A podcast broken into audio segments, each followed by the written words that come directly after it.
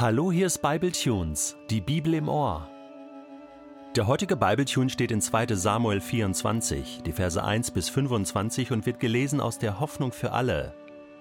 Der Herr wurde noch einmal zornig auf die Israeliten. Darum verleitete er David dazu, sie ins Unglück zu stürzen. Er brachte den König auf den Gedanken, eine Volkszählung durchzuführen. David befahl Joab, seinem obersten Heerführer, Reise durch alle Stammesgebiete Israels, von Dan im Norden bis Beersheba im Süden, und zähl alle wehrfähigen Männer. Ich möchte wissen, wie viele es sind. Doch Joab wandte ein, Mein König, ich wünsche dir ja, dass der Herr dein Gott das Volk noch zu deinen Lebzeiten hundertmal größer werden lässt. Aber ich verstehe nicht, warum du nun so etwas verlangst. Doch der König blieb bei seinem Entschluss, trotz aller Einwände, die Joab und die Offiziere vorbrachten. Und so machten sie sich auf den Weg, um die Volkszählung durchzuführen. Sie überquerten den Jordan und begannen ihre Arbeit in Aröer, südlich der Stadt, die mitten im Arnontal liegt. Von dort zogen sie weiter in das Stammesgebiet von Gad und nach Jaser, dann nach Gilead und bis nach Kadesh, das schon zum Land der Hethiter gehört. Weiter kamen sie nach Dan Jan, in die Gegend von Sidon, in die befestigte Stadt Tyros und in alle Städte der Hiviter und Kanaaniter. Schließlich zogen sie durch den Süden Judas bis nach Beersheba. So reisten sie durch das ganze Land und kehrten nach neun Monaten und zwanzig Tagen wieder nach Jerusalem zurück. Dort legte Joab dem König das Ergebnis vor. In Israel gab es 800.000 wehrfähige Männer, dazu kamen 500.000 aus dem Stamm Juda. Doch nun bereute David, was er getan hatte. Er betete zum Herrn: Meine Schuld ist groß. Bitte, Herr, vergib mir. Wie dumm bin ich gewesen. Am nächsten Morgen, als David gerade aufgestanden war, befahl der Herr dem Propheten Gad, der als Seher im Dienst des Königs stand, Geh zu David und sag ihm, Drei Strafen legt der Herr dir vor, wähl dir eine davon aus. Gad ging zu David und gab ihm Gottes Botschaft weiter. Er fragte ihn, Was wählst du? Drei Jahre Hungersnot in ganz Israel? Oder drei Monate, in denen du vor deinen Feinden fliehen musst? Oder soll drei Tage lang die Pest in deinem Land wüten? Überleg dir, was ich dem antworten soll, der mich zu dir geschickt hat. David entgegnete, Ich habe große Angst, aber ich will lieber dem Herrn als den Menschen in die Hände fallen, denn er ist sehr barmherzig. Da ließ der Herr in Israel die Pest ausbrechen. Sie begann noch am selben Morgen und wütete drei Tage lang. In ganz Israel, von Dan im Norden bis Beersheba im Süden, kamen 70.000 Menschen dabei um. Doch als der Engel, der die Strafe Gottes ausführte, vor Jerusalem stand und schon die Hand zum vernichtenden Schlag erhoben hatte, da hatte der Herr Mitleid mit den Menschen in ihrem Elend, und er befahl Genug damit, hör auf, das Volk zu töten. Der Engel des Herrn stand gerade auf dem Dreschplatz des Jebusiters Arauna. Als David den Engel sah, rief er zum Herrn Ich allein habe gesündigt und einen schweren Fehler begangen, aber das Volk, meine Herde, trifft keine Schuld. Darum bestrafe nur mich und meine Verwandten. Am selben Tag kam der Prophet Gad zu David und forderte ihn auf Geh zum Dreschplatz des Jebusiters Arauna und bau dort einen Altar für den Herrn. David machte sich auf den Weg, um den Befehl auszuführen, den der Herr ihm durch Gad gegeben hatte. Als Arauna den König und sein Gefolge kommen sah, lief er ihm entgegen, warf sich ihm zu Füßen und berührte mit seinem Gesicht den Boden.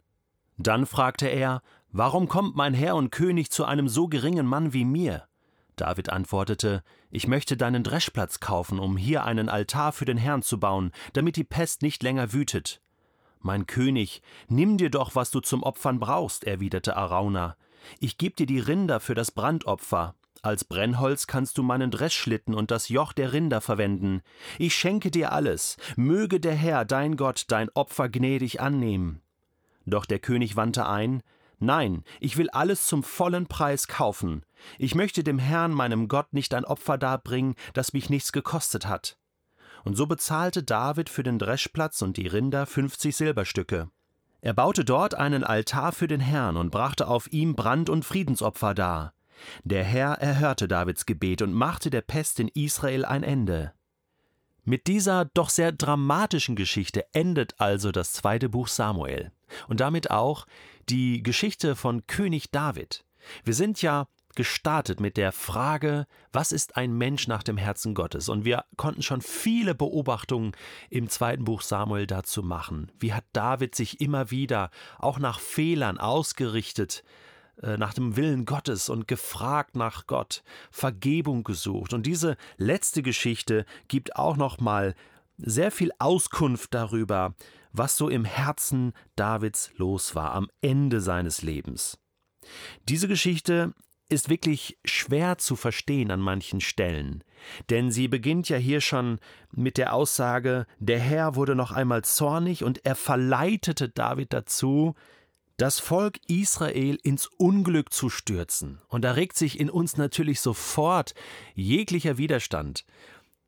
Wie kann das sein, dass Gott einen Menschen zu etwas Bösem anstiftet, das geht doch gar nicht. Steht da nicht irgendwo im Neuen Testament, im Jakobusbrief, äh, Gott kann nicht versucht werden zum Bösen und er versucht auch niemanden? Genau. Und deswegen ist das eine spannende Geschichte, äh, wo wir viele Fragen haben. Und ich möchte versuchen, in den nächsten Minuten äh, so ein bisschen zu erklären, ein paar Hintergründe aufzuzeigen und sage nicht, so ist es oder so war es. Nein, ich bin da nicht der Allwissende. Aber es ist ein Versuch, Licht in diese Geschichte zu bringen, sodass wir es nachvollziehen können. Und ganz wichtig ist dabei die Parallele aus dem ersten Buch Chronik Kapitel 21 Vers 1 bis 27 kannst du mal nachlesen. Ich werde einiges zitieren. Und der darauffolgende Vers, Kapitel 22, Vers 1. So, die erste spannende Frage ist doch die, warum war das überhaupt falsch, eine Volkszählung durchzuführen, oder? Habe ich mir die ganze Zeit gedacht, ist doch die Aufgabe des Königs mal zu gucken, hey, wie viele Leute haben wir so? Äh, es gibt da Unsicherheiten. Ich habe da versucht zu recherchieren, nachzulesen. Also das ist nicht ganz eindeutig, aber wahrscheinlich war es so, dass natürlich mit der Volkszählung sollte die militärische Stärke des Volkes äh, festgestellt werden. Und nachher werden ja auch alle wehrfähigen Männer äh, von Israel aufgezählt. Und ähm, das hatte dann auch damit zu tun, dass dann Steuern erhoben wurden und, und, und. Und vielleicht hing das dann damit zusammen, dass ähm, sozusagen ein gewisses Misstrauen da war vom König. Mensch, ich weiß nicht, ob wir stark genug sind den Feinden gegenüber. Ich mache mal eine Volkszählung, um mal zu gucken, ja, sind wir überhaupt noch wehrfähig? Und dass das so ein Misstrauensvotum Gott gegenüber war. Das ist jetzt so meine Vermutung, dass da ähm, der Hund begraben liegt. Ja, eigentlich ein Misstrauen Davids. So, und er lässt sich darauf ein. Joab will ihn noch davon abhalten, der sonst eigentlich für jeden Spaß zu haben war, und äh, sagt, nee, lieber nicht. Und äh, sagt auch interessanterweise, ich wünsche dir ja, mein König, dass der Herr dein Gott das Volk noch zu deinen Lebzeiten hundertmal größer werden lässt, aber eben, lass es doch nicht zählen. Vertraue doch Gott, er hat dir doch das Königtum geschenkt und diese Größe, du musst das nicht tun. Da könnte eine Spur sein. Nun, David zieht das durch, Joab zieht das durch, das Volk wird gezählt und dann bereut David, was er getan hatte, Vers 10, und betet, Oh nein, meine Schuld ist groß, bitte vergib mir, Herr, wie dumm bin ich gewesen. Er spürte, dass es ein, ein Fehler Gott gegenüber war, ein, ein Misstrauen. Ja, der alte König, so schon, so lang schon mit Gott unterwegs und doch immer wieder tappt er in diese, in diese Fallen, oder? Alter bewahrt auch vor Torheit nicht. Aber was dann passiert ist, dass Gott sehr konsequent das äh, Fehlverhalten des Königs bestraft. Und das ist jetzt eine harte Nummer. Denn ähm, es ist fast schon, also ähm, ein bisschen ähm, zynisch, ja. Hier, ich habe hier drei Strafen, such dir eine aus. Ne? Und der Prophet Gad informiert ihn. Und David denkt sich so, also, ähm, wenn ich mir jetzt Krieg aussuche, dann äh, lege ich mein Leben in die Hände von Menschen. Nee, ich vertraue doch lieber Gott und, und wähle die Pest ähm, mit der Idee, dass Gott vielleicht sagt, komm, ähm, ich bin barmherzig. Und genau so kommt es ja. Gott ist barmherzig. Nach einer gewissen Zeit sagt Gott, stopp, wir hören auf damit, ist es gut, Gottes Barmherzigkeit wird hier einmal mehr deutlich. Und jetzt kommt es zu dieser Reaktion Davids. Eine Reaktion nach dem Herzen Gottes. Ich allein hab gesündigt, einen schweren Fehler begangen. bestrafe nur mich, ja. Er stellt sich hier stellvertretend zur Verfügung und will sein Volk schützen. Und Gott, er hört dieses Gebet und, und, und jetzt passiert etwas Dramatisches. David will einen Dreschplatz kaufen von diesem Arauna und einen Altar dort aufstellen und äh, dem Herrn Opfer darbringen. Und nein, er lässt es sich nicht schenken, er will es sich was kosten lassen und er kauft es und bringt Brandopfer und Friedensopfer dar. Und dann schließt dieses Buch mit dem Satz: Der Herr erhörte Davids Gebet und machte der Pest in Israel ein Ende. Jetzt kann man hier abschließen. Wenn da nicht 1. Chronik 22, Vers 1 wäre und den Hinweis uns gibt, dass auf diesem Dreschplatz Salomo, der Sohn von David, später den Tempel Gottes baute.